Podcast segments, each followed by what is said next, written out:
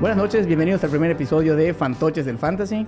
Soy su host, su amigo, su acompañante, su guía, si quieren verlo de esa manera.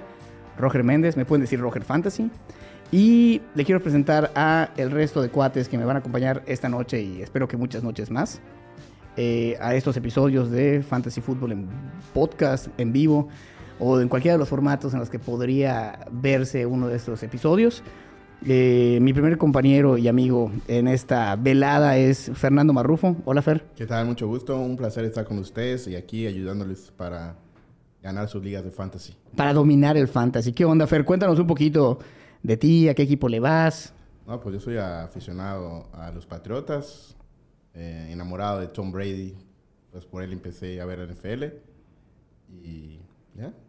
Un jugador de fantasy que te haya gustado siempre tener en tus equipos. De bote pronto te digo que Megatron. Megatron ha sido un jugador que me marcó en la fantasy. Es una persona longeva. ¿Cuántos años llevas jugando fantasy? Llevo como 15 años. Verga, increíble. Yo solo llevo 8. Vergas, esas son grandes ligas. Megatron. Ok, muy bien, Fernando. Pues bienvenido. Gracias. Espero que te diviertas y que nos acompañes siempre en estos episodios. No, no, un placer. También tenemos a El Tocayo, a Fernando López, alias El Caballo, alias El Horsey Power, ganador de varias ligas de fantasy. Tiene una racha que en los últimos dos años ha ganado, ha llegado a cuatro finales de sus dos ligas, es decir, ha duplicado sus finales año tras año y este año las ganó todas. Hola Fernando, bienvenido. Hola, buenas noches. Muchas gracias por la invitación. Feliz, contento de estar hablando de fantasy, algo que apasiona, que nos apasiona a todos. La verdad es que agradezco también a Rafael Capetillo por haberme incursionado en este mundo del fantasy. A mí igual, la verdad. Así es, creo que hace igual el mismo tiempo, ocho años llevamos, ¿no? 2015 comenzamos a jugar. Entonces, muy feliz de estar aquí con Pudimos ustedes. haber empezado dos años antes, pero lo, lo cepillamos y me arrepiento. me arrepiento de cada vez que le decíamos que no, cabrón. Definitivamente. ¿Por qué lo cepillaban? No Porque sé, porque nos- no nos gusta- a mí no me gustaba tanto la NFL hasta que empecé a jugar fantasy, la verdad. O sea, yo veía NFL desde antes por la familia y todo. De hecho, toda mi familia es de... O sea, le va a los vaqueros. Y recuerdo que, que Fibo me decía, oye, te voy a invitar a pues, un juego que se llama Fantasy. Y le decía, solo que es por medio de invitación. Entonces, nada más tienes que aceptar el, el correo. Te mando la invitación y nada más es entrar a la liga, te registras y todo. Ok. Pasaba el tiempo, me valía literal madre, se me olvidaba y no me registraba. Y, y nunca aceptabas el correo. Y no, no lo aceptaba hasta que ya después de... O sea, fueron dos años seguidos hasta que el tercero ya... O sea, fue así como que no, no solo me lo mandó a mí, se lo mandó a Roger y a, y a más personas. Y ya fue eso cuando dijimos, bueno, pues va. Y entramos y aquí estamos después de ocho años. ¿Quién es Rafael Cabetillo? Se preguntarán. Es el productor de este programa, es el dueño de Bacano Media, una casa productora ubicada en Mérida, Yucatán, donde estamos grabando hoy nuestro primer episodio piloto. El episodio piloto que nadie pidió de un podcast más de fantasy, solo que esta vez es hecho por yucatecos, hablando de fantasy. Oye, Fer, ¿quién es tu equipo? ¿A quién le, a quién le vas? ¿O ¿Quién te apasionaba ver en la NFL? ¿O Yo le, voy a ves? los, yo le voy a los Santos de Nueva Orleans. Eh, toda mi familia es de los Vaqueros. Pero, digo, te vas generando tu, tu propio, pues, no sé, tu propio criterio. Vas viendo, vas, te vas empapando más del NFL.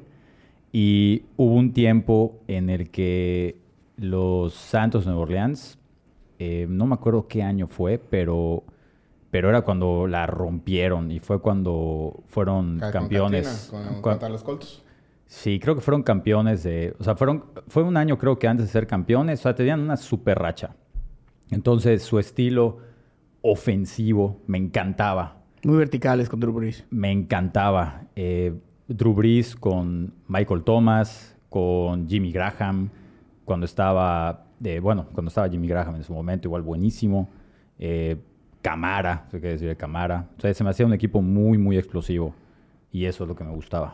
A Fernando le gustaba igual cuando estábamos chicos, toros Nesa. Ah, ese, ese, esos santos me recuerdan mucho a, a esos toros Nesa que eran putas súper explosivos, Sí. dinámicos As- y versátiles. Oye, hacia un lado la NFL, que es nuestra mayor pasión, yo creo. Bueno, tal vez nuestra segunda después del fantasy. Jugador favorito del fantasy, ya sea porque siempre lo quieres tener en tu equipo o porque gracias a él has ganado ligas. ¿Quién? Pues sin duda Eckler. Austin Eckler ha sido uno de mis primeros picks. Y literal lo he... Bueno, el año pasado lo... Bueno, creo que en mis tres tres últimos años lo he tenido. Eh, ha sido mi keeper en la liga que jugamos nosotros. Eh, creo que ese es mi segundo año consecutivo como keeper.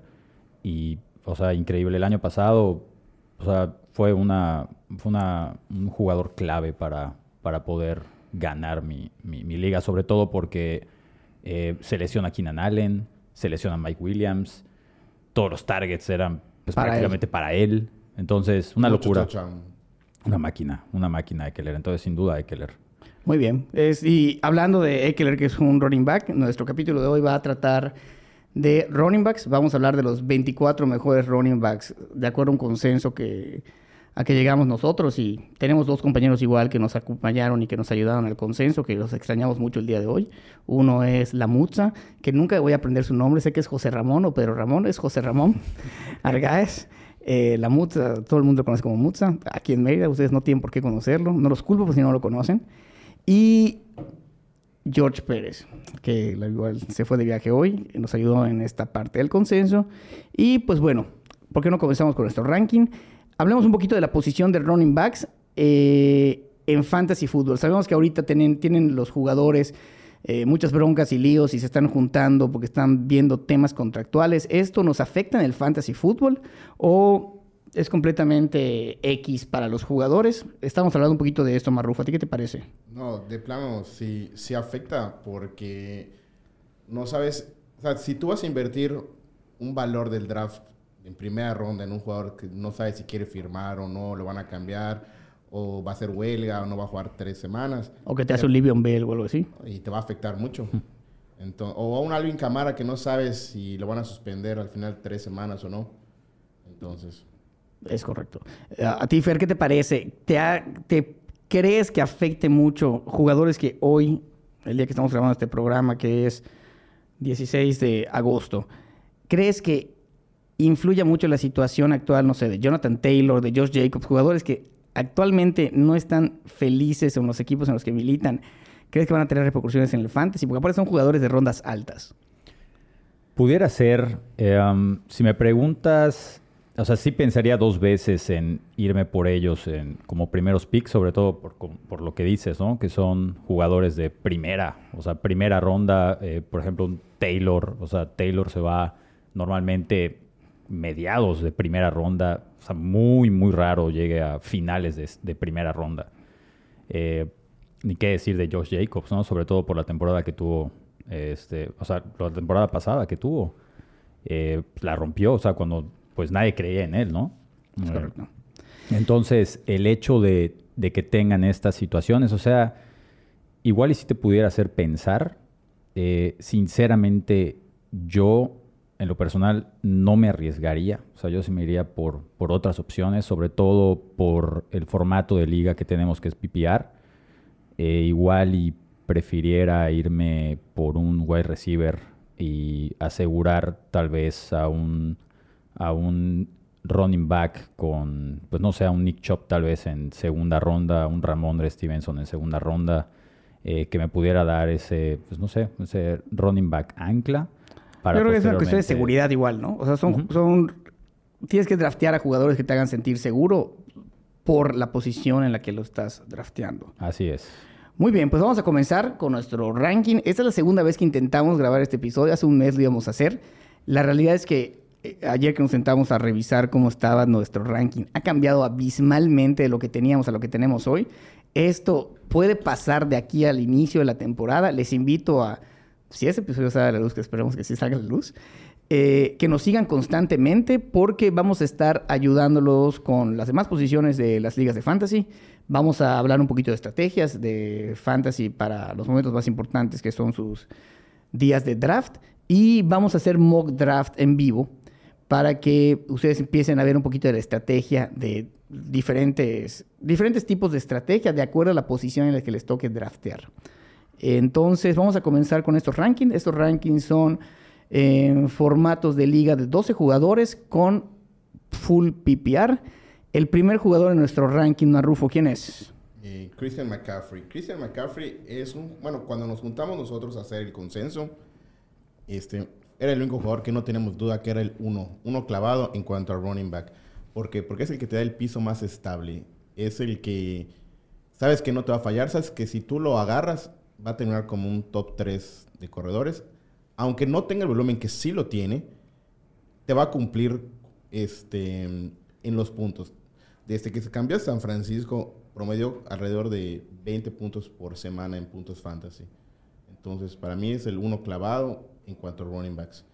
Te podrías tener la desventaja de que lesión o no, pero pues cuando estás sano, que el año pasado estuvo sano y me ayudó a ganar varias ligas de fantasy, es, es una bestia. Es una garantía. eh, puede, eh, dependiendo del formato de ligas, él o Justin Jefferson es el primer pick overall. Actualmente Podría estar Jamar Chase igual en la pelea. eh, podría, podría estar. Actual- hasta el día de ayer tenemos que es el número uno en la posición de running backs y es el número dos overall. Ahorita por consenso, de acuerdo a las aplicaciones o diferentes aplicaciones donde están drafteando las personas, en promedio se está yendo como el overall número dos. En una DP2, sí. Es correcto. Muy bien, es un muy buen pick, es un pick seguro. Seguro. Este es el que no cambió y nunca va a cambiar cada vez que hagamos Es un este pick que no, que ejercicio. no falla. Así es. Si estás en el primer lugar de tu liga y agarras a CMC, es un pick que nadie te va a cuestionar. Así es. Muy bien, Fernando, dinos el número dos. El número dos es precisamente Austin Eckler. Eh, pues tienes piso asegurado, ¿no? O sea, a pesar de que Justin Herbert venga pues bien ahora ya después de la lesión, o sea, que haya sanado. O sea, finalmente Eckler ha cumplido con, o sea, puntos seguros, ¿no? O sea, la utilización no está limitada en cuanto a los pases, o sea, es o sea, precisamente ese Konami Code, ¿no? Que tienen los running backs que pues finalmente pueden tener manos seguras y son buscados por aire, ¿no? Entonces, Eckler tiene ese Konami Code que finalmente, además de tener las, las yardas terrestres, pues tiene las yardas aéreas. Tal vez con la adición de Dodson y que ahorita en, el papel el cuerpo de receptores está sano, podría tener un poquito de regresión al momento de catches del número de pases. Pero el hecho de que el cuerpo de receptores esté sano de los Chargers, yo creo que va a preocupar a las defensas y que el correr con el dinamismo que tiene Eckler le va a ayudar terrestre, de, de forma terrestre, a ganar muchísimos puntos de fantasy. Y siempre es la válvula de escape de... Así es. Así es, de Justin Herbert. Es, es, es seguridad absoluta, es volumen garantizado. Cuando no pueden correr, le van a dar esos pases cortitos. Entonces, es un pick que al menos en, en nuestra lista no se modificó y no se ha modificado eh, un mes después de la vez que nos sentamos a, a rankear a los running backs. Alguien que sí cambió y sobre todo para mí, porque hace un mes que nos sentamos y es nuestro pick número 3, no tenía un contrato con su equipo y ahorita ya se solucionó todo. Al parecer llegó a un acuerdo que es pésimo porque en su nuevo acuerdo con los New York Giants, él no se asegura de que no lo puedan volver a etiquetar. Entonces este cabrón va a jugar un año más con los Giants con el riesgo de que le puedan volver a poner etiqueta, que es lo que este cabrón no quiere, pero sí con Barkley es nuestro running back número 3. Es el, para algunas ligas o para algunos este, ADPs, es el cuarto en la posición, el que sí, el corredor que para nosotros es el número 4, para muchos es- puede ser el número 3, pero para nosotros es sí con Barkley y es el overall número 7. Es un primer pick, es un pick de primera ronda y es un jugador que se espera que proyecte 205 puntos de fantasy, que es una proyección demasiado discreta. Me parece que a comparación del año pasado, Barkley, con la ayuda de este cuerpo de receptores jóvenes, va a poder ser más dinámico. Considero que es el mejor jugador ofensivo de los Giants y espero que sea el que más puntos produzca en todo el equipo. ¿Cómo lo ven? Yo con Barkley no, no tengo ningún problema en cuanto a tener a Barkley o Eckler. Yo lo veo a la, a la par. Entonces, a mí me encanta Saquon Barkley para, para un pick número 7 global. Yo lo tomaría encantado de la vida. Yo igual, sin duda. Yo, yo creo que sí preferiría a Eck- Me da un poquito más de tranquilidad Eckler que Barkley. Creo que porque son los gigantes de Nueva York y, y- y- y no sé, no sé, como que siento que, que, que viven de dos recepciones por allá milagrosas. Pero, pero pues sí, entiendo que las personas eh, confíen en él. Es un súper atleta y pues va regresando. Nuestro número cuatro es Villan Robinson. ¿Qué nos puedes decir, Marrufo? Bijan Robinson es el jugador con más mame que recuerde. Desde sí con Barkley. Mm, Creo que ni sé con Barkley. De verdad. Eh, pues tiene mucho hype. eh, se dice que es una superestrella. No lo hemos visto en la NFL. Pero lo que sí sabemos es que va a tener la carga de trabajo de un caballo de batalla. Entonces es igual muy bueno con las manos. Si nos subimos al mame, no tanto para ponerlo arriba de Eckler o Saquon, pero puede ser una muy, muy grata sorpresa. En varias ligas de fantasy lo están poniendo como el running back número 3. Me da mucho miedo. Me da mucho miedo no haberlo visto jugar antes a nivel profesional. Puede ser el superatleta que quieras. Y también no me da nada de confianza que los Falcons en su depth chart lo ponen como el corredor número 3. Ah, bueno, pero eso Sé que- sabemos sé que es una mamada. pero Sí. Pero ustedes qué harían? O sea, supongamos, o sea, se arriesgarían. O sea, si eres el pick, En tu primera ronda, ¿a partir de qué pick agarrarías a Bijan Robinson? Tiene una ADP de ronda 9. Yo, Sí. yo creo que sí me arriesgaría con él. Digo, sin tanto verlo, leye- o sea, leyendo lo que se dice de él y haciéndole caso a los expertos. Sí, porque nadie va a cubrir a los Falcons, ¿verdad? No es cierto. ok. eh, yo en el- la ronda 9, si me cae Villan Robinson, me lo pensaría. Tendría que ver qué receptores me están dejando. Por Pero, ejemplo, si te eh, llega un... En la 9 y en la 10 yo creo que sí me arriesgaría. Y ¿sabes qué? Estoy seguro que si yo lo agarro en la primera ronda, va a ser una basura este cabrón. Y, voy a, y lo voy a odiar con toda mi resto alma. de mi vida. Pero Así que supongamos, agarrarlo. supongamos que te llegue un Tyrek Hill. Ah, prefiero a Tariq Hill antes Sí, que Villan igual, Robinson. Que a Villan igual, Robinson. Sí, Mm, igual. sí, con los ojos cerrados. ¿Tú sí. no? Me encanta que está mamando de que va a hacer más de 2.000 yardas. O que va a llegar a las 2.000 yardas por aire Tyreek Hill este Sí, año. No sabemos quién le va a tirar la bola, pero sí. O sea, hay, hay que ver que esté sano Tua. Pero ya tienen a... Tienen a... ¿Cómo se llama? La leyenda, ¿no? ¿Cómo se llama? Ah, el que era el segundo coreback de los Jets después de Zach Wilson. Bueno. mm, ya... ay, sí, no me acuerdo. No Olvidé su nombre. pero- Pero bueno, no es un programa de wide receivers. Yo creo que en la 9 y en la 10 sí me llevaría a Bijan Robinson. Sí, igual. Eh, finales de la primera ronda. Finales de primera Sí, ronda. sí. sí. Sin ningún problema. Ahí sí me puedo dar el rife. Total, luego, luego voy a escoger vía Snake a, un jugado- un- a otro running back ya más confiable. Nuestro número 5, Fernando, es Tony Pollard. Tú lo amas, yo no. Tony Pollard, pues la temporada pasada tuvo una gran temporada aún estando sick. Eh, ahora sin, sin sick. O sea, Con va a ser, todo el backfield para Va él. a ser un caballo de batalla seguro. Eh, sin duda. O sea, no dudaría en, en ir por Pollard, pero, o sea, ni un momentito. ¿eh? O sea, lo tomaría sin duda en... Pollard se está yendo normalmente Está en el overall 18. Estamos hablando a mitad. Mitad de segunda, mitad de más o menos. ronda. Mitad de Está segunda. Exactamente la mitad de la segunda ronda. Por el ADP que tiene, sin duda me voy por Polar. Y de hecho, me atrevería, por ejemplo, si tengo una estrategia de, eh, o sea, agarrar a un RB ancla, un running back ancla, eh, tomando en cuenta que tal vez mi primera selección sea un wide receiver, no dudaría en tener a Polar como mi running back ancla. Irme por en tercera o cuarta por mis dos, o, o sea, ir por otras posiciones que no sean running backs y a- en rondas medias sumar a otros running backs. O sea, no, no, no tendría duda en hacer a Pollard mi, mi running back ancla. Se lesionó en la, en la ronda divisional el año pasado. Eh, se dice que ya está sano. Juré que en algún momento le iban a traer a un running back como para ayudarlo, porque yo creo que no va a poder con la carga completa del back. Eso es lo que se dice de Tony Pollard, que no tiene el físico para ser el caballo de batalla de...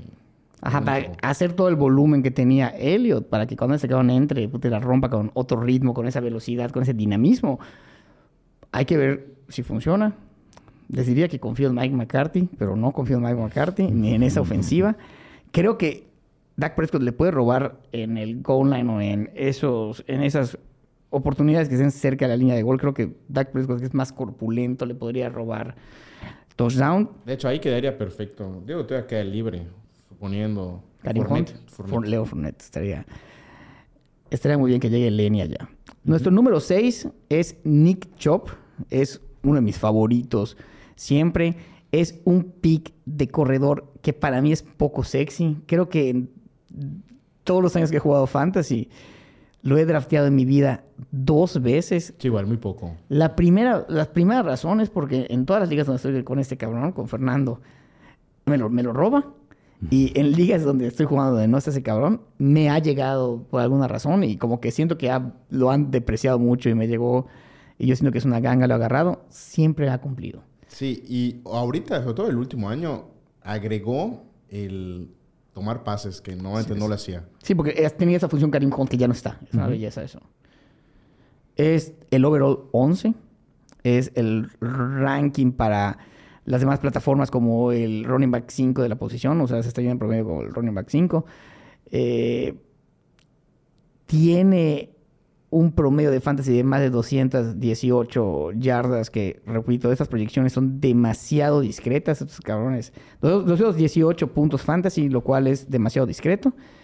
Y creo que con la línea ofensiva que tienen, con el equipo que le están armando a, a esa ofensiva de, de los Cleveland Browns, Nick Chubb, ya sin le- la distracción de Karim Hunt, puede ser un cabrón que te puede ayudar a la liga y que te puede salir muy barato en segunda ronda. Creo que Karim, eh, creo que Nick Chop igual va a estar de la mano de, de cómo regrese de Sean Watson, que el año pasado estuvo fatal. Entonces, si, si va bien de Sean Watson, pues Nick Chop va a cumplir sin problemas. Me da un poquito de miedo ¿Qué? qué tanto pueda correr Watson, qué tanto le pueda robar touchdowns terrestres. Eh, Watson, pero creo que si está mal, se va a tener que ayudar el juego terrestre. Yo no creo que le robe tanto touchdown porque en línea de gol Chop es Es una garantía. garantía. Sí, o sea, el tema con Chop, por ejemplo, el año pasado, antes de que regrese, pues estaba Jacoby Brissett. Corrían un chorro, porque pues obviamente... Para ayudarlo. Ajá, exacto. Entonces, Chop, o sea, fue una locura de la semana 1 a la 12. Cumplió, o sea, con creces, ¿no? De la semana 13 a la 18, que fue cuando regresa de Sean Watson, hubo un bajón Sí. en Chop. Eh, digo, lo importante y lo que sí entusiasma es que a pesar de que hubo ese bajón, siguió siendo utilizado. Y y súper utilizado. Entonces, o sea, sí hubo ese bajón, pero no creo que ahorita que esté Deshaun Watson de quarterback titular desde el principio, no creo que o sea, sea algo de que, de que preocuparse, ¿no? Creo que es un pick seguro, es un pick que es poco sexy. De hecho, el pick que le toca ahorita contarle a que nos cuente Marrufo, que es Derrick Henry, creo que lo agarraría por sobre muchos de tipos que acabamos de mencionar. Nuestro rank número 7 es Derrick Henry. ¿Qué nos puedes contar? Derrick Henry es el auténtico caballo de batalla. Eh, la temporada pasada, eh, Derrick Henry acabó con un promedio de 18.3 puntos por, por, por juego en puntos fantasy. Este. Y acabó como en tercero en yardas corridas. Eh, Derrick Henry es, es, es seguro, y su- y- pero igual por el ADP en el que está yendo, que se está yendo en la ronda 20, está en ADP 21 Finales de la segunda ronda. y es un tipo que te va a cumplir. ¿Qué dudas tengo con Derrick Henry? No, so- no es sobre él. Bueno, que puede ser su edad, que ya espero que vaya en declive ya a sus 29 Llevamos años. tres años esperando el declive y el Ha el tenido mucha desgaste. carga de trabajo en los últimos años. Demas- da- creo que ha sido el corredor con más toques de bola en los últimos tres o cuatro años. ¿Qué no me gusta de Derrick Henry? Es el equipo en el que está. En el equipo en el que está, porque yo creo que van a estar mucho tiempo abajo en el marcador y ya no sé qué tanto lo puedan utilizar. Pero eso sí, en el ADP 21 yo lo tomaría sin pensarlo. Yo creo que es uno de los picks más seguros y es un ganador en esa. Es de los mejores picks para, esa, para la ronda en la que está, que es la, la segunda ronda. Ni siquiera la segunda ronda, o sea, finales de la segunda ronda, después de la mitad de la segunda ronda. Me encanta. el Sí, es un regalo, es un regalo. Yo siento que es un regalo ahí. Es un súper regalo. Porque, de hecho, la temporada pasada igual estaba muy cuestionado el hecho de la edad. Eh, o sea, porque normalmente a partir de los 28 en adelante es Empieza el cuando... declive. Ah, exactamente, es cuando empieza el declive de los running backs. Sin embargo, es un monstruo. o sea, por algo le dicen el tractor, ¿no? Es el, el tractor, el tractorcito, es El- el rey ese cabrón. Exacto. Muy bien, Fernando. Número 8, Jonathan Taylor. Jonathan Taylor, eh, como platicábamos hace un momento, de, eh, te puede generar un poco de duda, ¿no? El- pues prácticamente los problemas personales, porque son problemas personales. No es que haya algún tema de... De lesión. De, de lesión, no, exacto. O sea, yo creo que están en un punto, o sea, obviamente Jonathan Taylor es un piso súper seguro. Eh, la temporada pasada no fue así, pero la, la temporada 2021 fue un, o sea, fue, si no me equivoco, el Ronnie Mac 1, ¿no? Uh, si no me equivoco. Hace dos temporadas fue el Ah, Ronnie Mac 1. El, el, el el- Ronnie Mac 1. el año pasado era el pick número Sí, el- uno el, pick número uno y fue una desilusión. completa. Entonces, eh, o sea, el talento está. O sea, eso no queda duda y creo que, eh, pues finalmente eso es lo que te va a, te va a hacer tomar la decisión de ir por él, ¿no? Eh, el talento está. Eh, yo creo que, pues tienes un piso súper seguro, ¿no? Un techo igual pues, ilimitado. Entonces, o sea, considero que es una... Es, es- es un muy buen pick. O sea, finalmente es un pick de primera ronda. Eh, hay muchas personas como Marrufo que le tienen mucha fe porque como que recuerda lo bueno de, Sí. de- de- de Jonathan Taylor. Y Eh, recordar que el año pasado, pues, era el... El 1. El uno. El 1. Y no tiene, él no tiene la culpa de que hayan llevado a Matt Ryan. Él no tiene la culpa de que la línea ofensiva de los Colts se le olvidó cómo jugaba o cómo jugar. Creo que él no es el culpable de varias cosas que pasaron alrededor del equipo y terminó este, pagando las consecuencias y todo lo que lo draftearon, lamentablemente, en ese primer pick global el año pasado en Fantasy. Lo pagaron. Yo no me animaría a draftearlo hoy porque yo tengo le tengo pavor más que a las lesiones y todo este rollo a los jugadores que no están felices jugando en sus equipos sino que van a estar muy cómodos como lo que se decía el año pasado de Lamar Jackson de que ya puedes regresar a jugar pero no porque todavía no, no estoy al 100 siento que si no estás conforme con tu situación contractual y lo respeto porque es el dinero y es tu cuerpo y es tu vida chinga pero no sé Jonathan Taylor por el precio en el que está si yo soy el pick 1, el pick 2, inclusive hasta el pick 3, y que me llegue al final de la segunda ronda Jonathan Taylor, puta, soy el más feliz del mundo. No va a pasar. No creo que pase. No va a pasar. si pasara, nada más de esa forma lo agarraría. No hay de esa forma de que... Yo sí de creo que, yo lo llega a finales de segunda ronda por el miedo de que tienen de su contrato. Ah, bueno, con los problemas que tiene con el dueño, pero yo sin, dudarlo, finales de segunda ronda. Son buenos robos. O sea, ahorita como ya se arregló igual la Hay que tomar ese descuento. Sí, exactamente. Si te llega a se- sí, finales de segunda, lo tomas sin duda. O sea, Por eso, sin es duda impo- por eso alguna. es importante que hagan sus ligas y sus drafts hasta el final o lo más pegado a la temporada regular. No sabemos lo que va a pasar. Muy bien, dejamos a Jonathan Taylor en paz. Que descanse, que arregle su, su situación contractual. Número 9, Ramondre Stevenson. Eh, nos temblaba un poquito ayer eh, el tema de Zeke Elliott. Yo soy un amante de Zeke Elliott, aunque la primera vez que jugué Fantasy por culpa de Zeke Elliott perdí una semifinal. Pero soy un gran fan de Zeke Elliott, lo tengo en mi Dynasty. Estaba muy triste porque no llegaba un contrato. Llegó el contrato con los Pats y a mí no me afecta en Ramón de Stevenson. Ramón de Stevenson siento que es un jugador que es súper seguro. Al finalizar el año creo que va a, ser, va a estar dentro del top 12 de los running backs sin ningún problema. Es un cabrón que en la estructura de juego de esta ofensiva de Belichick, que al parecer siguen sin tenerle tanta confianza a su coreback, por más de que lo están eh, cobijando bien con tight ends, con dobles, con dos buenos tight ends y toda esta, todo este sistema de Bill O'Brien. Y tienen una muy buena línea ofensiva. Muy buena línea ofensiva. Eso, para mí, esos son puntos positivos de Ramón de Stevenson. Sí le va a quitar Zeke Elliott touchdown. Touchdowns. Sí. Él ha fallado muchas veces eh, en la zona corta, por eso Najee Harris daba muchos puntos. Y sí que Elliott es, es una garantía en esas cinco yardas cerca de, de la zona de la anotación. Pero al final del día recibe muy bien el balón. Es la seguridad de Mac Jones. Si el juego terrestre de los Patriotas funciona, van a poder maniobrar y ganar partidos. Y creo que siempre hay una forma en la que estos cabrones están en la pelea. Entonces, Ramón de Stevenson, para mí es seguridad y al precio que, vi- que hasta he visto que se va a principios de la tercera ronda. pff, Lo sí, puedo es que comprar. lo que tiene Ramondre, y es algo que a mí me encanta, igual es la seguridad de manos. Por ejemplo, la temporada pasada estuvo por nada más por debajo de Christian McCaffrey y de Austin Eckler en cuanto al número de targets y recepciones. Exactamente. O sea, fue el- si no me equivoco, fue el tercero. Y en ligas full PPR como la que ya la mayoría de las personas jugamos, esto es, un, es el plus más importante que debe tener un corredor, además del volumen. Y para mí aquí en nuestro ranking se acaba los, los, los corredores anclas, que yo me sentiría cómodo para tener en mi equipo.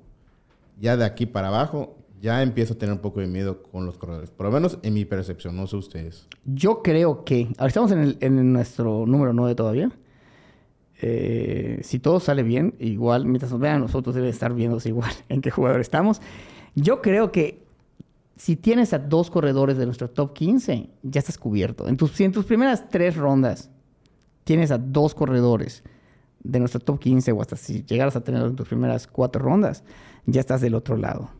¿Tú crees que se acaba la sección de corredores seguros, Fernando, con Ramón Stevenson?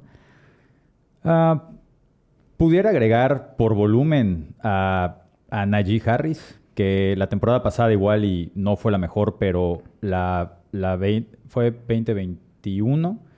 Eh, o sea, siento que fue mejor su, su primera temporada que la segunda. Yo igual creo que, que hay uno que otro que sí me podría dar seguridad. Eh, Creo. O sea, podría ser, podría ser Harris. En Mixon ah, me, genera, me genera un poco de duda Mixon. Aunque pues no hay nadie detrás de él. ¿Estás de acuerdo? Así es. Y ahorita vamos a llegar a Mixon. De hecho, ahorita lo vas a, a presentar. Pero primero vamos con nuestro número 10, que es Josh Jacobs. Josh Jacobs, un jugador que igual para mí está hypeado ahorita por el año pasado. Es un jugador que yo no le tengo confianza en el lugar que se está yendo, que, Es se, un está, hipócrita, Marrufo. Es la, es, la, es la escuela de los que patriotas. se está yendo en el lugar 25. Para mí va a tener una regresión fuerte. No te diría que no me gusta, que no lo tomaría, pero en el ADP 25 en el que se va, yo creo que va a tener una regresión muy fuerte Josh Jacobs y yo no lo tomaría en ese ADP. ¿Alguien vio el juego de pretemporada de los Raiders contra San Francisco? Eh, no. No. Sí, nadie ve esos juegos, es la verdad. Es una pregunta estúpida, perdón. Eh, hoy, mientras mis alumnos hacían una actividad, estaba medio escuchando un poquito de The Hurt y estaban maravillados con el coreback que draftearon, me parece que en la quinta ronda, los Raiders. Un cabrón que estaban diciendo, este cabrón está listo, es como un Brock Purdy. Dijeron, ¿sabes qué? Los Raiders acaban de encontrar a su Brock Purdy. Es un cabrón, es un chavito que puede jugar, que tiene seguridad, que se ve que tiene una línea ofensiva mala. Pero dije, imagínate cómo se solucionarían los problemas de los Raiders con un muy buen coreback novato. Tienes la lana para pagarle a Jacob, a Jacobs lo que te pide, la lana para traerle un equipo. No vi nada de ese chavito, pues que habían visto algo. No lo vi, pero tampoco creía tanto en esos overreaction de una semana de, Pero- de pretemporada.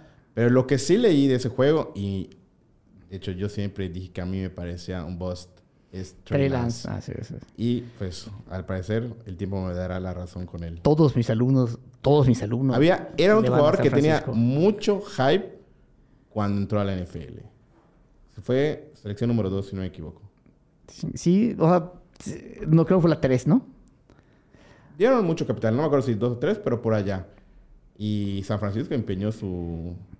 Bueno, varias selecciones por él. Sí, empeñó, em- em- en el futuro. Josh Jacob, entonces, su situación, eh, no está entrenando, no está feliz, está buscando un nuevo contrato. Los equipos contendientes de la, de la misma división están preguntando que Sí, si hay Denver, Denver lo estaba preguntando por él. Nadie, no lo quieren dar, se van a arreglar. No le conviene a Josh Jacobs no jugar después del año que tuvo. Pero al día de hoy, Lo ver, tomarían a- en la ronda 25, en el ATP 25. A ese- inicios de la tercera ronda, chinga. A ver, El a- año a mí, yo creo que me da miedo. A Yo mí le tengo mucho cariño. Cuando era novato, gané mi primera liga con él. Entonces, le tengo a- mucho cariño. A mí que me da, o sea, que me da temor de alguna manera, ¿no? El año pasado nadie creía en él, ¿estás de acuerdo? Nadie. Nadie. O sea, y ve lo que hizo. O sea, de hecho, al grado de que muchos lo evitaban, ¿no? O sea, Sí, yo, yo le evité. Exactamente. O sea, lo dejabas pasar por otras mejores opciones. Entonces, si el año pasado lo demostró, ¿no? O sea, ¿qué haría que este año no lo pudiera hacer? O sea, salvo lo que está ocurriendo extra cancha, ¿no? Y sabes que el año pasado tenían la motivación de su contrato. Y este año que no se lo han dado, eso es lo que me da miedo. Es, Sí, es o el sea- único tema. Se arregla, supongamos se arregla. Ojalá. Y Y yo, yo igual creo que puede haber una regresión. O sea, Debe de haber, o sea, No, estuvo muy alto. yo- Fue el sí. running back uno, ¿no? De, de- creo que de yardas aceleradas o algo así, de yardas totales. Sí, o sea, fue una, o sea, fue una locura Josh Jacobs la, la temporada pasada, pero, pero sí considero, o sea, lo tenemos dentro de los primeros 12, o sea, dentro de nuestro top 12. Entonces, Es el número 10. exacto. Entonces, mm, Da, no te diría que no lo tomaría. Yo no lo tomaría en el ADP. En el ADP sino que se está. está yendo, que se está yendo. Es incertidumbre, al igual que al, al que ahorita le toca a Fernando, que es Joe Mixon, que ya había comenzado un poquito a hablar de él. Número 11, Joe Mixon, caballo. ¿Qué nos puedes decir? Joe Mixon. um, no hay nadie detrás de él. Es una, es una realidad. No hay nadie. Se llevaron a, a, a Perrine. Exacto. Está solo todo, todo el Eh, backfield para es- él. O sea, exactamente. Entonces, eh, o sea, es un claro, claro caballo de, caballo de batalla. Eh, el año pasado, eh, su promedio por acarreo no, no, fue, no fue lo mejor. Creo que eran 3.3 yardas por, Sí, por acarreo. O sea, menos estuvo súper bajo. No tuvo touchdowns. Eh, Solo tuvo un partido de creo que cinco anotaciones. ah, y ya. Y que eso jugó fue- contra mí en tres ligas y me destruyó. Y, y eso fue lo que elevó su... está. Exacto. Y eso fue lo que elevó su, su valor, ¿no? Eh, me cuesta un poco de trabajo creer, creer en él, aunque la, la ofensiva de, de los Bengals me encanta. Me encanta. O sea, todo, todo este tipo de ofensivas, o sea, que son eh, explosivas, eh, con Joe Burrow, eh, Chase, T. Higgins, el mismo Tyler Boyd que aparece por allá. Suma Y- ese y- dinamismo, ¿no? Exacto. Y Mixon, o sea, este tipo de ofensivas que finalmente son prolíficas, eh, te puede dar esa confianza, ¿no? O sea, finalmente de poder decir, bueno, va, o sea, confío en Mixon. Si yo confiaría en él, sería porque no hay nadie detrás. O sea, sería la única, la única razón por la que yo tomaría Mixon. Sí, de Si es comité que- no. Exacto, no de comité. Si es que eh, no tengo a... O sea, ya se, ya se, no sé, o sea, ya se hayan llevado a, a- a otros eh, previos a él y es lo más sexy para poder escoger. Fíjate que los cinco running backs que siguen en nuestra lista, a mí, Roger Méndez, cualquiera de los cinco que vienen, me dan más confianza que a, que a Mixon, que en consenso lo pusimos en el número 11. De hecho, en el número 12 tenemos a Najee Harris. No fue tan bueno el año que acaba de terminar para él. De hecho, por eso baja eh, algunos, algunas posiciones. Pero Najee Harris es el corredor de los Steelers. Acá hay un, hay un corredorcito más. eh, no han trabajado de comité. Es un jugador que tiene... Jalen Warren. Warren, ajá, tiene volumen, mejoraron la línea eh, ofensiva, eh, tanto pues, vía agencia libre y vía, y vía draft. Debe de ser una ofensiva que para ayudar al, desarrollo de Pickett le tiene que dar más el balón a Najee Harris y creo que este año va a ser un, un corredor tal vez no tan sexy para draftear como, como Nick Chop. Obviamente hay que medir las, las dimensiones de lo que te puede dar Najee Harris, pero creo que el equipo en el que está y cómo van a armar la ofensiva debería de ayudar a que Najee Harris vuelva a ser o vuelva a tener un año como de su año de novato, solo que aquí va a tener más touchdowns. Espero que tenga un, un, un ascenso en el número de touchdowns que, que anote. Najee el volumen lo va a tener. El problema Así es que es. ha sido uno de los corredores más ineficientes a veces por... Las la- líneas ofensivas. Ah, la línea ofensiva era muy mala el año pasado. Igual cuando estaba Big Ben, este, era muy predecible el juego Sí. de acarreo. Pero a ver, el Sí, volumen porque- lo va a tener. Yo no estoy tan confiado en él, pero el volumen lo va a tener. Bien. En el ADP en el que se está yendo, ¿lo tomarías? ¿Cuál es el ADP? Está en el 26. Los primeros picks de, de la Son tercera, tercera, ronda. ronda. Primeros picks de la tercera De la ronda. tercera ronda. Chinga, yo no, yo no lo tomo. Si ya tengo un wide receiver, lo tomaría así. Si ya, no, es- si ya tengo dos running backs, no tiene, no Ajá, tiene que, razón de o sea, ajá, dependería de la estrategia que, No, que- que, que o sea, que utilizando. antes. Exacto. Mira, la mayoría de mis fantasies este año elijo hasta el final. Si me llegara al final de la tercera ronda, sí me lo podría, sí me lo podría escabechar. Pero antes de la mitad de la tercera ronda, no, No. no, la agarraría. Muy bien, Marrufo. Cuéntanos de Travis Etienne. Ya no llegamos a nuestros primeros 15. que Travis Etienne, buenos. este es un jugador que yo sí tengo confianza en él. Sé que muchas personas no. Eh, Travis Etienne empezó muy flojo. Pero de la semana 7 a la 17 de la temporada pasada, que fue cuando los Jaguares ya empezaron a agarrar ritmo y Travis Etienne igual, promedió 15 puntos por partido en puntos fantasy. Eso lo, da, eso lo puso como en ese tiempo como el RB número 8. Entonces, a mí, yo sí tengo confianza en esa ofensiva este año y yo sí tomaría a Travis Etienne en el ADP que está yendo, que es el número 30. Que es eh, mediados de tercera, ¿no? Mediados de tercera, finales. Lo único que tengo... Travis Etienne no es muy bueno con las manos. Es, ese es el tema. Y ahí por, ahí por eso me da un poco de miedo Travis Etienne. Porque o sea, llega Calvin Ridley, que finalmente le va a quitar targets, ¿estás de acuerdo? Originalmente, o sea, aparentemente iba a ser Travis Etienne el nuevo Camara, ¿no? En su, en su primera temporada. No, no lo buscan tanto por aire. El que se lesiona en su primer año, en este que es su segundo año. Siento que por eso los primeros, siete los primeros seis partidos está muy lento porque no le tenían la confianza. Ya a full, y en ese segundo año ya con Doc Peterson, y con todo el sistema ofensivo. Tal vez, yo sé que sí puede caminar.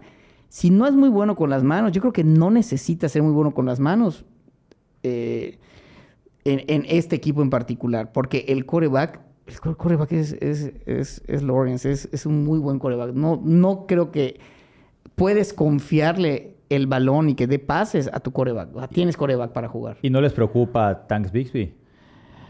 A mí no mucho. A mí me preocupa un poco la línea ofensiva de, de, los Jacks. Pero, pero no. O sea, Travis Etienne es el mejor jugador que está. El mejor jugador, el mejor corredor que tiene el equipo. Sí, a mí lo único que me haría dudar un poco por Travis Etienne es la parte de, del juego aéreo, nada más. Que era una de las partes fundamentales por las que elevaba su valor. Sí, yo por cómo cerró y se vio muy bien, yo sí, yo sí iría por él. O sea, yo sí apostaría por él para Dafter. De hecho, yo lo tuve, yo lo tuve la temporada pasada. Y sí, como bien dices, o sea, al final fue cuando, cuando empezó a levantar, porque al principio, no, o sea, hasta dudaba en alinearlo, de hecho.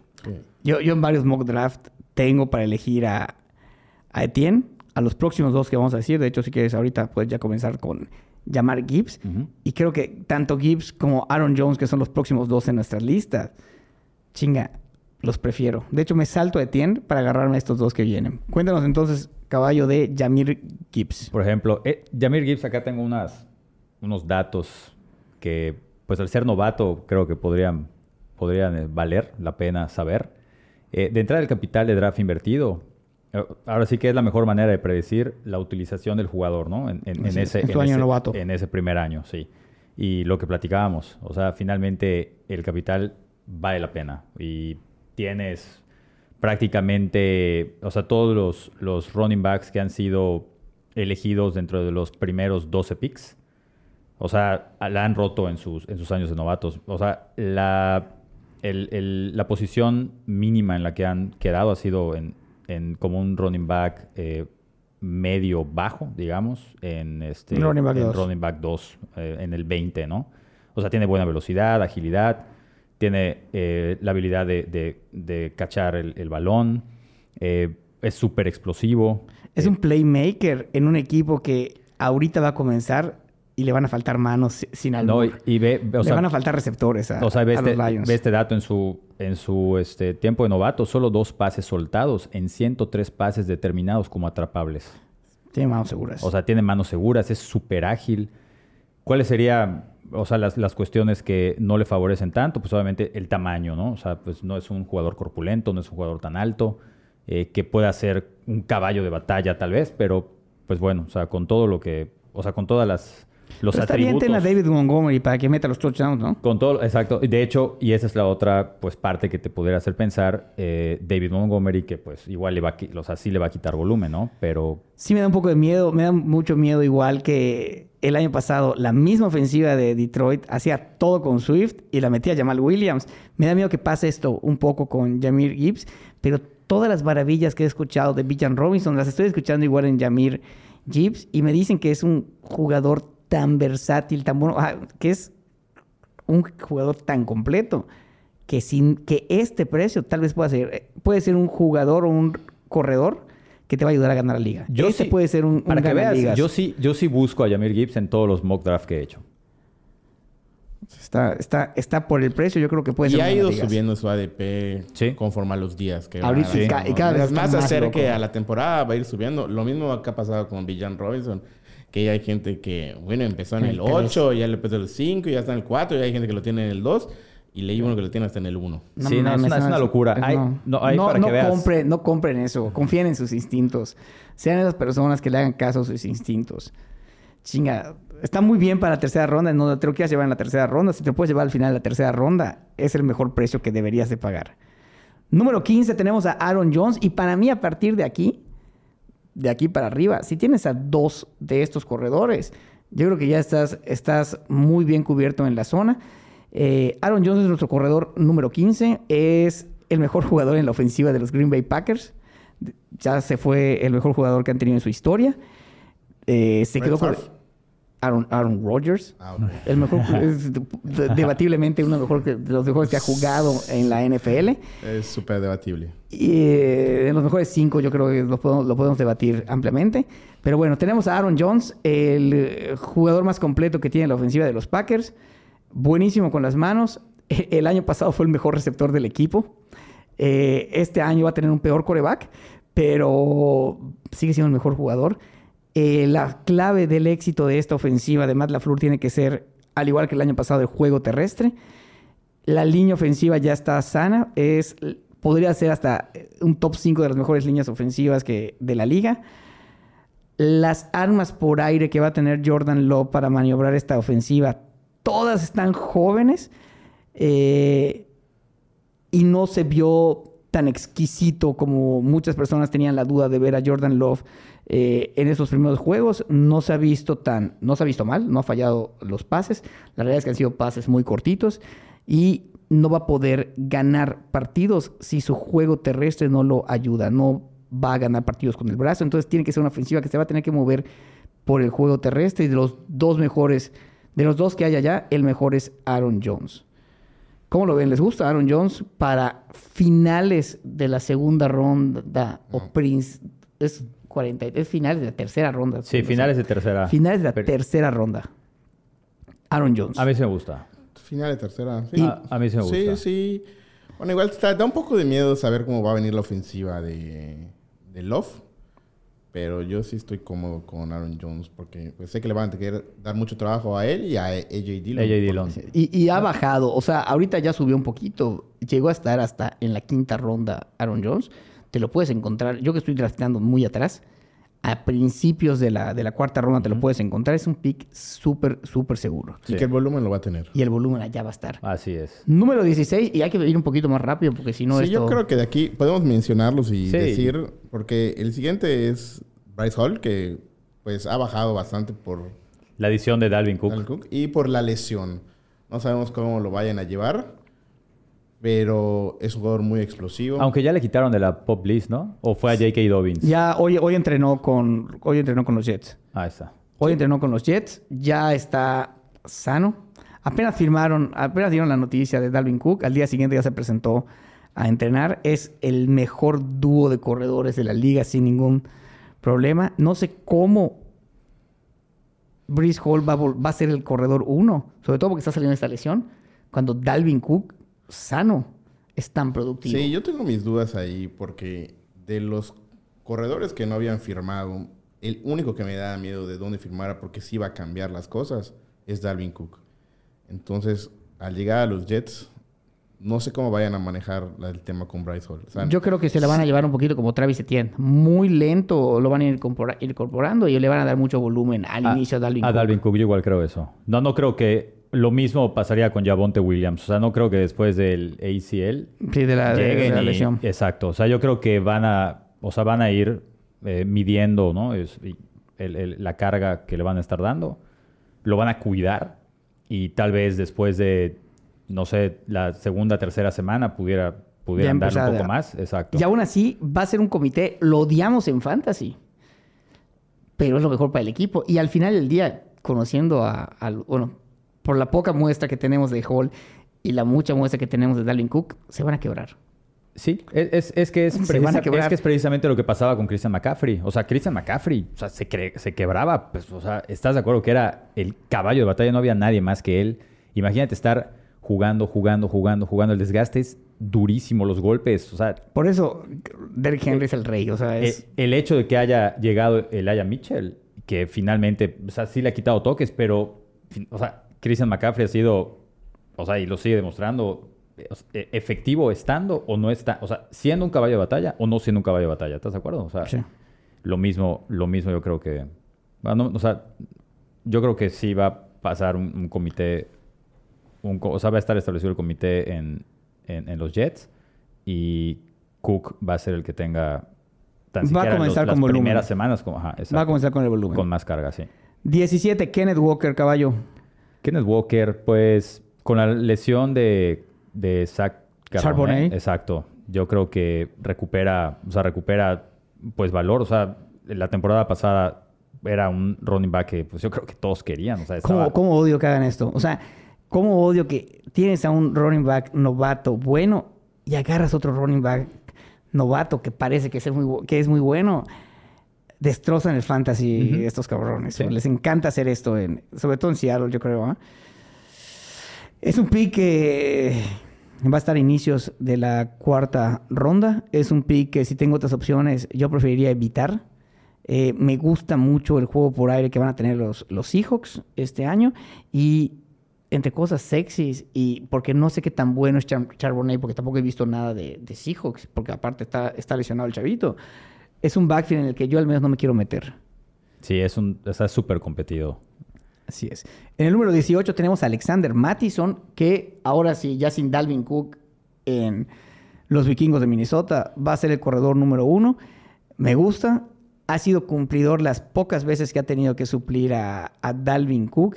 Al igual que Tony Pollard, no sé si él solo puede ser el corredor número uno de esta ofensiva. De hecho, una ofensiva que a mí, a mí me gustan mucho ver a la ofensiva de los Vikings Es con así es muchos puntos eh, Kirk Cousins que todo el mundo lo odia por su prime time. Vea qué bien eh, el año pasado fue en fantasy. Justin Jefferson es, es, es increíble. Jordan Addison que lo acaban de, de agarrar de novato me gusta esa contratación. Y me gusta Alexander Mattison igual. Me da miedo. Sé que o pienso que es un pick que me va a durar cinco buenos partidos. Ese es el miedo que yo tengo con Alexander Mattison. No sé cómo lo ven ustedes Lo que pasa es que siempre, siempre ha sido el handcuff, ¿no? O sea, finalmente, o sea, tienes ahí al caballo de batalla, luego se lesiona, entra, hace, una, hace buen trabajo. O sea, el talento está. Y la Eh, muestra que tenemos ha sido cumplido. ¿verdad? Exactamente. Ahora sí no le hemos visto una temporada completa. Exacto. Es- es de la duda esos- que tenemos. Es de esos running backs, uno, que chinga, prefiero no tocar. Como Kenneth Walker. Sí, Sí, cada Sí. vez que van bajando los running que siguen, pues más dudas te van a generar. Sí, hay, hay uno que nos da mucho cringe, pero es de los primeros 24, porque no creemos que hayan mucho más. Por eso es muy importante realmente que draften rápido corredores. Porque después del 15, esto, esto ya se abarata. De hecho, 19, ni siquiera llegamos al 20, ya tenemos a Miles Sanders, caballo. Miles Sanders. Ah. No, no sabemos cómo vaya a estar la, la- la- la ofensiva ahora de, De las Panteras. de las Panteras. Muchos dicen que hay que seguir el dinero. Y si a Miles Sanders le están pagando lo que le dieron de dinero, lo van a utilizar brutal. Claro. Entonces, pues por eso igual está en el ranking. Aunque la, la ofensiva de Panteras genera dudas con, con el novatito Young. A ver si aguanta igual con ese físico en la NFL. Se levantó de Bryce Young. todos los golpes que le metió la, la- la defensiva de, de los Jets, como si nada. Se va a quebrar eventualmente. Creen muchas personas. Russell Wilson tardó muchísimo en, Ah, pero en Russell perderse un partido. Russell Wilson se cuidaba mucho. Era muy ágil. Kyler Murray no tanto. O sea, estamos, Drew Brees se cuidaba. O sea, era, era, era, era muy precavido. De- me recuerda más a... De todos los, los jugadores de, de esa talla, me recuerda mucho a, a, a Drew Brees. Hay que ver cómo funciona esa ofensiva. Miles Sanders, por el precio en el que está, no me desagrada, pero creo que prefiero otros picks u otros jugadores que están en esa misma zona. ¿Preferirías, por ejemplo, el que viene que es eh, Pierce? El so- de Damon Pierce. Damon Pierce sobre Sanders. Sí, creo que sí. Yo, lo veo, yo los veo casi igual. Igual. ¿Tú lo ves casi igual? Normalmente se están yendo en mediados de quinta, ¿no? Sí, sí, más o menos. De hecho, lo De- que quiero, lo que voy a, o sea, sí, pero ya lo vi. O sea, ya, ya vi a Damon Pierce jugando con un mal equipo de Houston. Y creo que el equipo de Houston ahorita es un poco mejor que el año pasado. Sí. Entonces no puede ser peor de lo que vimos el año pasado. Y no he visto nada de Miles Sanders en esta ofensiva que es igual. eh, con, un nuevo, con un nuevo coach, etcétera, etcétera, etcétera. O sea, creo que sí me gusta más Damon Pierce. Damon Pierce es nuestro running back eh, número 20. Ujú. Eh, creo que me da un poquito más de tranquilidad. Al precio en el que está, que está igual un poquito entre la cuarta y la quinta ronda. No sé si hay wide receivers que quieras draftear. No te quieres ir con alguien como Justin Fields, si quieres agarrar a tu coreback. eh, en ese, o sea, siento que por eso no lo agarraría, porque tal vez en otras posiciones, en ese precio, prefiero comprar las otras posiciones. Por, por ejemplo, después de Sanders y Pierce, vendría J.K. Dobbins, que a mí me daría más seguridad siempre y cuando no se lesione. Pero este muchacho, Desde Cristal. se- Ha to- estado lesionado to- todas las- siempre. sí. entonces, esa es la duda que tengo. Ok, siguiente, nuestro siguiente eh, running back, ¿a quién tenemos? Bueno, después de Pierce y Dobbins, bueno, No, bien. a J.K. Dobbins, ¿no? El 21, ¿no? Nos faltó. Sí, porque Sanders fue el 19, Damon Pierce fue el 20, Tenemos a J.K. Dobbins. J.K. Dobbins 21. ¿Qué nos pueden decir de Dobbins? Pues, o sea, el talento está. Sin embargo, sí te genera mucha duda el, el que pues prácticamente se rompe muy fácil, ¿no? Sí, Eh, sano, sano, yo creo que sí podía subir bastante, bueno, algunas posiciones. El problema es que yo lo he tenido en los últimos años y la verdad me ha sacado canas porque no se puede mantener sano. No ese se muchacho. puede mantener sano. Sí. Eh, A la altura de J.K. de J.K. Dobbins, tenemos a tipos como Trevor Lawrence, tenemos a tipos como Brandon Ayuk, que están un poquito más abajo, tenemos a Christian Kirk, tenemos a, a Mike Williams, a Darren Waller. Yo sí prefiero irme, por ejemplo, y eso que soy de las, o sea, de los que me voy por tight ends, mm, o sea, muy tarde. Pero creo que, o sea, si no sé, tuviese que elegir entre Darren Waller y J.K. Dobbins, Claro, yo igual. sí, sí me voy por. Me voy por cualquiera de los que les recité antes de... O sea, Brandon Ayuk lo agarro mil veces antes que, Que J.K. Dobbins. que J.K. Dobbins. Y aún así es el, nuestro, nuestro corredor número 21. El, nuestro corredor número 22 es... Creo que, creo que en el último tier los podemos poner juntos porque aquí nos costó mucho trabajo decidirnos a es. cuál poner. Sí. Que es White en el 22, Akers en En el el 23, 23 y Conner en el en el 24. 24. Con Así es. ninguno me siento tranquilo. Yo me siento tranquilo con James Conner. Yo, mira, me va a costar trabajo decir esto con Akers. Y que yo cuando hicimos esto le dije, no pongan a tú Akers estabas por el amor de Dios. Pero es el que va a tener... Bueno, todos esos van a tener volumen. Pero creo que Akers fue el que tener mayor volumen. Y como terminó la temporada pasada... Sin nadie Eh, más que corra en ese equipo. Es que no, es si que más no que haga nadie- algo en ese equipo. Porque ese equipo va a apestar este año. Sí. De hecho, para mí es de los peores equipos en la NFL y ya los Rams. Si algo le pasa a, a Cooper Cup, No, creo y- que los Rams pueden terminar peor que los Cardinals. Y probablemente, probablemente. Y entre, entre estos tres, pues si llegan y no tienen corredor para estos niños. A mí, a mí lo único que me da confianza, por ejemplo, de Cam Akers es cómo cerró.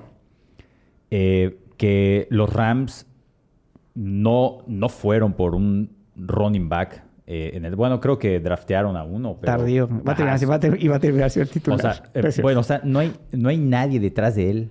No hay nadie detrás de él. Y, y cerró bien. Eso es lo que me generaría de entre de estos últimos. Eh, o sea, optar, eh, ir por, Ak- por Aker. Ahí les va. Nuestros últimos corredores en nuestro ranking, después de J.K. Dobbins, que es el número 21, nuestro último tier, tienen el número 22 a Rashad White, que debe ser el running back número uno de los, Los Tampa Bay. Buccaneers. Eh, tenemos en el 23 a Cam Akers, que es del que les acabamos de recitar todo este show. Tenemos el 24, que es nuestro último pick o no- de, este tier, que es James Conner, que a mí me da mucha confianza. Ha sido muy cumplidor los últimos dos años en Fantasy. Sin embargo, jugadores que dejamos fuera de este ranking de 24 mejores running backs, está Dalvin Cook, que lo prefiero por cualquiera de los últimos cinco picks al menos. Sí. Está Ezequiel Elliott, que sé que no va a tener volumen, que sé que- pero va a ser como un Jamal Williams el año pasado. Ezequiel Elliott, aléjense de Ezequiel Elliott. Yo, de los que me arriesgaría, sería Alvin Camara. Dalvin Camara. Para meterlo, es el de los que... Y bueno, yo le tengo un poco de fe a Javonte Williams, que hay que ver cómo regresa su lesión. Sí. Pero... Estamos les voy a dar dejando- un consejo y este va gratis. No agarren a Zeke Elliott. Les voy a dar un consejo y no escuchen lo anterior. Después de la novena ronda o en la décima ronda que ya tienes a tu equipo, si está Ezequiel Elliott, agárralo. Agárralo por cualquier cosa, sobre todo si eres el dueño de, de Ramondre, por cualquier cosa. Tenlo por allá. Muy bien, jugadores notables y con eso vamos a terminar el programa porque ya nos extendimos mucho y no creo que seamos tan atractivos para que unas personas nos estén viendo y escuchando por más de una hora. Dejamos fuera, como, como bien dice Marrufo, a Javonte Williams, que puede ser un ganaligas si regresa sano. Habrá que ver cómo regresa. Va a jugar este fin de semana. Eh, dejamos fuera a Dalvin Cook, Alvin Camara. A Alvin Camara, que es, yo creo que Dalvin, Alvin Camara puede ser una muy buena inversión. Si ya tienes a tus tres Sí. o a tus dos corredores, puedes ponerte fuerte en, en wide receivers y darte el lujo con Camara. Si te puedes dar el lujo de esperarlo tres semanas en esa posición, creo que te puede traer muy buenas utilidades. Y ganancias y podrías inclusive hasta ganar tu liga. Creo que con esto vamos a cerrar. Algo que quieran decir nada más para despedirnos. Eh, no, pues en rondas tardías. Yo nada más eh, apostaría por Khalil Herbert, que creo que puede Sí, ganar eh, el backfield en Chicago. Muy bien. Sí, me gusta. Me gusta igual Khalil Herbert. ¿Alguna Y- otra recomendación? El backfield, no tocamos el, el backfield de los Commanders. Me da miedo tocarlo. ¿Alguna recomendación de algún otro equipo? Nada. Aléjense de allá también. Muy bien. Sí, es complicado. Muy bien, chicos. Pues con esto vamos a terminar. Gracias a los que llegaron hasta el final. Les diría que se suscriban a todas las redes, pero ni siquiera las hemos terminado de crear. Así que con que reproduzcan este episodio, se lo compartan eh, a sus compañeros o a sus cuates o personas que van a draftear por primera vez en una liga de fantasy o cabrones que se crean muy experimentados. Nunca está de más escuchar otro punto de vista de tres personas inexpertas que realmente como que sí tenemos cosas que hacer, pero al parecer no. Y nos sentamos aquí un día entre semana a hablar una hora más de fantasy fútbol. Entonces, a ver, con suerte nos veremos en unos días. Espero que sea en una semana. Y hasta, hasta la próxima.